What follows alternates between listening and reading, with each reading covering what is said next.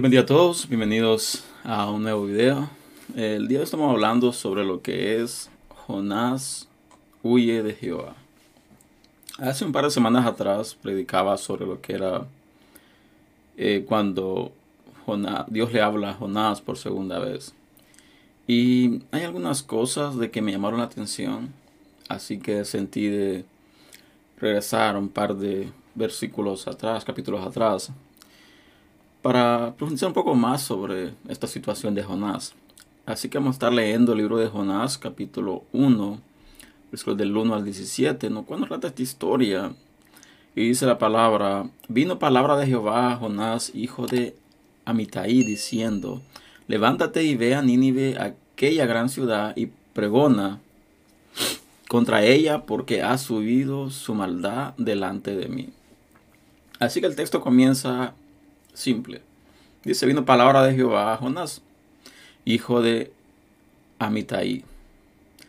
Cuando vemos esta situación, eh, nos, en mi caso personal, me cautiva bastante porque vemos cómo Dios le habla directamente a los profetas, cómo Dios le habla directamente a estos hombres en lo que es el Antiguo Testamento. Y hoy en día vemos de que tenemos acceso directo a Dios por medio de Jesús. Tenemos acceso directo al Padre por medio de su Hijo Jesucristo. Pero hoy en día pasamos muy ocupados en diferentes ocupaciones. Pasamos ocupados en diferentes cosas. Pasamos afanados. Y nos ha vuelto un poco complicado escuchar la voz de Dios con claridad por diversas razones. Eh, una porque estamos en un mundo que cada día requiere más de nosotros, nos ha absorbido día con día. Y otra porque hemos olvidado, o mejor dicho, no hemos aprendido de la manera correcta de escuchar la voz de Dios. Así que esto me cautivó, me llamó la atención. Y dice el versículo que sigue, dice, ve a Nínive. Y hace referencia de esta ciudad, dice, es una gran ciudad. Pero también dice que pregó, y pregona contra ella porque ha subido su maldad delante de mí. Así que el mensaje de que Dios enviaba por medio de Jonás a Nínive era un mensaje de arrepentimiento, arrepiéntete, de condenación, de que si no te arrepientes te voy a destruir. Así que dice el versículo siguiente, y Jonás se levantó para huir de la presencia de Jehová a Tarsis y descendió a Job y halló una nave que partía para Tarsis y pagando su pasaje entró en ella para irse con ellos a Tarsis lejos de la presencia de Dios. Vemos de que el profeta lo primero que hace dice es que se levanta y huye de la presencia de Dios. Em, hay un pasaje muy conocido cuando Adán y Eva se están escondiendo de la presencia de Jehová, porque dice, porque tuve miedo y me escondí. En este caso es un poco diferente. En este caso vemos de que Jonás huye de la presencia de Dios. ¿Por qué? Porque él no quería ir a donde él le mandó. Así que lo primero que hace es comprar un ticket, un boleto en una barca y se embarca. Dice la palabra de que va en dirección a Tarsis. Así que paga su boleto, em, entra y va de viaje. Va de viaje en pasaje directo a lo que es Tarsis. Pero pasa algo más adelante, dice la palabra, pero Jehová hizo levantar un gran viento en el mar, y hubo en el mar más tempestad tan grande que se pensó que se partiría la nave. Em, es un poco, eh, este texto hay que tomarlo un poco con pinzas. ¿Por qué? Porque dice la palabra de que cuando Jonás en vez de ser obediente a la orden de Dios, lo que hizo que se fue a un lugar donde Dios no lo mandó. Y cuando él se fue en desobediencia, dice la palabra de que Dios levantó vientos en el mar. Y dice, y hubo en el mar una tempestad tan grande que se pensó que se partiría la nave. Si nosotros traemos esto, eh, muchos de nosotros hemos sido llamados a un ministerio específico. Hemos sido llamados a ser parte del cuerpo de Cristo, todos aquellos que somos cristianos, que hemos nacido de nuevo, que hemos dicho sí a un llamado, em, Dios tiene un propósito específico para nosotros, o por aquellos, mejor dicho, que tienen un llamado de parte de Dios al ministerio. Muchas veces nosotros, cuando pasamos por tempestades, pasamos por diversas dificultades, lo primero que decimos o viene en nuestra mente es de que estamos pasando un proceso, de que Dios nos está procesando para sacar lo mejor de nosotros. Pero si somos realistas, debemos ver y tomando este texto y analizándolo y trayéndolo a nuestra vida actual, vemos que en nuestra vida se levantan muchas tempestades, muchas veces de la nada. Hay ciertas tempestades que se levantan y nosotros comenzamos a preguntarnos, ¿por qué esta tempestad? ¿Qué ocasionó de que esto se haya levantado? ¿Qué está ocasionando? Y nosotros, por lo general, tratando de tener discernimiento, lo primero que trae a nuestra mente es proceso. Pero aquí la palabra me dice de que Dios actuó cuando Jonás, en vez de ser obediente a la orden de él, en vez de ser obediente al mandato, al llamado de él, huyó. Entonces Dios tomó cartas en el asunto para hacerlo regresar, para hacerlo volver, para que él entendiera y fuera obediente a la palabra que él le dio. Así que vemos de que hay dos situaciones en nuestra vida. Número uno, hay veces de que somos procesados, hay procesos de que Dios nos pasa para sacar lo mejor de nosotros, para capacitarnos, pero otras veces hay situaciones, hay tempestades que se levantan contra nosotros por nuestra desobediencia. No porque Dios nos está procesando, no, es porque Dios nos quiere hacer volver muchas veces a retomar la senda, a retomar el camino correcto, a retomar lo que es el llamado en nuestra vida. Así que sigue el, el versículo y dice, y los marineros tuvieron miedo y cada uno clamaba a su Dios y echaron al mar los enseres que había en la nave para descargarla de ellos, pero Jonás había bajado al interior de la nave y se había echado a dormir. Este es otro punto bastante interesante. Vemos de que Jonás estaba tranquilo. Jonás se embarca tranquilo. Y dice la palabra de que se levanta de tempestad tan fuerte de que se sentía que se podía partir la barca. Pero, ¿qué pasa? ¿Qué estaba pasando con Jonás? Jonás estaba tranquilo. Jonás estaba durmiendo cómodo cuando la tempestad estaba a su alrededor. ¿Y qué nos dice esto? Esto nos dice de que muchas veces nosotros hay una tempestad ahí afuera que nosotros hemos ocasionado con nuestra desobediencia. Nosotros hemos ocasionado con no ser obedientes al llamado, no ser obedientes a la palabra, pero nosotros muchas veces estamos tranquilos y cómodos. ¿Por qué? Porque no hemos entendido, no hemos aprendido de que hay tempestad afuera que muchas veces nosotros la hemos ocasionado, pero como no nos afecta directamente tal vez a nosotros, como no nos hace, no nos confronta ciertas cosas, pues estamos tranquilos estamos cómodos. Dios nos habla, Dios da una palabra por medio de alguien de confrontamiento a nosotros. Pero nosotros estamos tranquilos. ¿Por qué? Porque nos hemos cegado. Nos hemos entrado en una zona de conformidad donde creemos de que es algo normal ser desobediente a Dios. Es algo normal no hacer lo que Dios quiere. Y esto pasaba con Jonás. Jonás estaba tranquilo cuando afuera todo se estaba cayendo. Y dice más adelante, y el patrón de la nave se levantó, acercó y le dijo, ¿qué tienes, dormilón? Levántate y clama a tu Dios, quizá Él tendrá compasión de nosotros y no pereceremos. Aquí otra cosa muy interesante que podemos ver en este texto es de que había muchas personas de diferentes religiones. ¿Por qué? Porque digo esto. Porque el capataz, el patrón, dice que entró y se acercó y le dice, levántate. Y dice, clama a tu Dios pueda ser de que Él tenga, que Él tendrá compasión de nosotros y no pereceremos. Había algo que se activó en este hombre. Hubo algo de que activó a este hombre a decirle a Jonás, clama a tu Dios. Así que dice más adelante, y dijeron cada uno a su compañero, venid y echemos suertes para que sepamos por causa de quién nos ha venido este mal. Y echaron suertes y la suerte cayó sobre Jonás. Así que vemos de que Dios levanta una tempestad y los que están alrededor eran diferentes religiones, diferentes doctrinas, por decir así. Y dice la palabra que echaron suertes.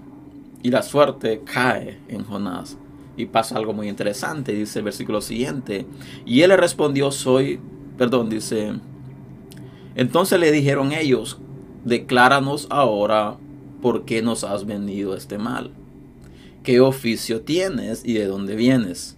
¿Cuál es tu tierra y de qué pueblo eres? Hace varias preguntas. Primero le dice, ¿cuál es tu, qué oficio tienes? Y eso me llama la atención porque le pregunta, ¿qué oficio tienes? ¿Por qué no le preguntó otra cosa? ¿Por qué les preguntó qué oficio tienes? ¿Cuál es tu oficio? Y la segunda dice, ¿de dónde vienes? ¿Cuál es tu tierra? ¿Y de qué pueblo eres? Tres preguntas muy similares. Pero también nosotros no hemos logrado analizar profundamente esta parte. ¿Por qué? Porque él dice, en primer lugar le dice, ¿qué oficio tienes?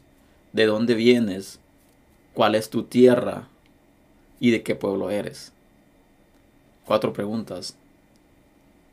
En primer lugar, el oficio de Jonás era profeta. Después dice que venía de su tierra, iba a Nínive. Pero él prefirió ir a Tarsis. Así que le hace una pregunta de confrontamiento. Y dice, y él le respondió, soy hebreo y temo a Jehová, Dios de los cielos, que hizo el mar y la tierra. Así que vemos de que Jonás no les manifiesta cuál es su oficio. Lo único que le dice que es hebreo y que teme a Jehová. Dice, y Dios de los cielos que hizo el mar y la tierra.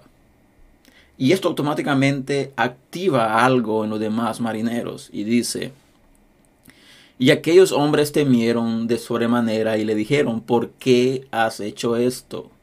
Porque ellos sabían que huía de la presencia de Jehová, pues él se lo había declarado. Así que dice, temo a Jehová cuando habla Jonás. Pero la pregunta era esta, ¿en verdad temía a Jehová?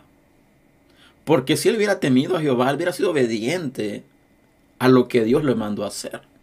Cuando tú, eres, tú temes a Dios, cuando hablo de temor no estoy hablando de miedo, no estoy hablando de que, que miramos a un Dios como un monstruo, no, hablamos de temor es cuando tú tratas de hacer lo que es tu obligación como hijo de Dios, como ministro, como parte del cuerpo de Cristo, no como un Dios que te va a castigar, sino cuando tú temes a Dios, temes fallarle, temes contradecirle, temes ir en contra de su voluntad, temes no ser obediente a lo que él te mandaba hacer. Así que él le dice, dice la palabra que cuando los marineros escucharon de que él era hebreo, dice que temieron de sobremanera. Y le hacen una nueva pregunta, dice, ¿por qué has hecho esto? ¿Por qué ellos sabían, dice, que huía de la presencia de Jehová? Y dice el versículo siguiente, y aquellos hombres, perdón, dice, y le dijeron, ¿qué haremos contigo para que el mar se nos inquiete? Porque el mar se iba embravecido más y más. Él le respondió, tomadme y echadme al mar, y el mar se os quieteará, porque yo sé que por mi causa ha venido esta gran tempestad sobre nosotros. Así que los marineros tenían compasión de una u otra manera de Jonás, porque entendían de que él iba huyendo de la presencia de Dios, él iba huyendo de la presencia de Jehová. Pero le hace la pregunta, dice, ¿qué podemos hacer para que esto se calme? Para que esto se inquiete. A la verdad que le responde, dice, échame, échame a la mar. Y esto se quitará. Pero algo que me llama la atención dice, porque yo sé que por mi causa ha venido esta gran tempestad sobre nosotros. Y la pregunta que me hago es la siguiente. ¿Cuántas tempestades nosotros hemos provocado en nuestra vida y alrededor de nuestra familia, alrededor de nuestro ministerio por desobediencia. ¿Cuántas tempestades? Nosotros hemos sido los culpables de esas tempestades. Una pregunta bastante difícil, bastante difícil de responder porque no lo sabemos perfectamente, no lo sabemos con exactitud. Pero si nosotros le pedimos a Dios que nos revele qué tormentas Él ha levantado para hacernos volver, qué tempestades Dios ha levantado alrededor para hacernos volver. ¿Y qué tempestades nosotros nos hemos hecho los ciegos o los sordos? Meditemos en ello. Así que dice más adelante. Y aquellos hombres eh, trabajaron para hacer volver la nave, mas no pudieron porque el mar se había embravecido más y más contra ellos. Como les dije al principio, tuvieron misericordia de Jonás, porque ellos tenían compasión de Jonás. ¿Por qué? ¿Por qué digo esto? Porque ellos hicieron lo que estaba en sus manos para que la tempestad se calmase hicieron todo lo posible para que la opción de tirar a Jonás al mar fuera la última. Y eso em, conmueve mucho. ¿Por qué? Porque muchas veces nosotros miramos y observamos personas de otras religiones teniendo más compasión de la gente que nosotros mismos los cristianos. Que nosotros mismos los que confesamos ser cristianos renovados, evangélicos, pentecostales, como queramos decirnos. Vemos de que hay gente de que está muy equivocada en su religión, está muy equivocada en la manera de seguir a Dios, pero muchas veces tienen más compasión que nosotros mismos, los cristianos. Porque aquí estos hombres eran de otras religiones, adoraban a otros dioses, pero demostraron tener compasión por Jonás. ¿Por qué? Porque hicieron lo posible para que la barca se estabilizara, para que la tempestad se calmara.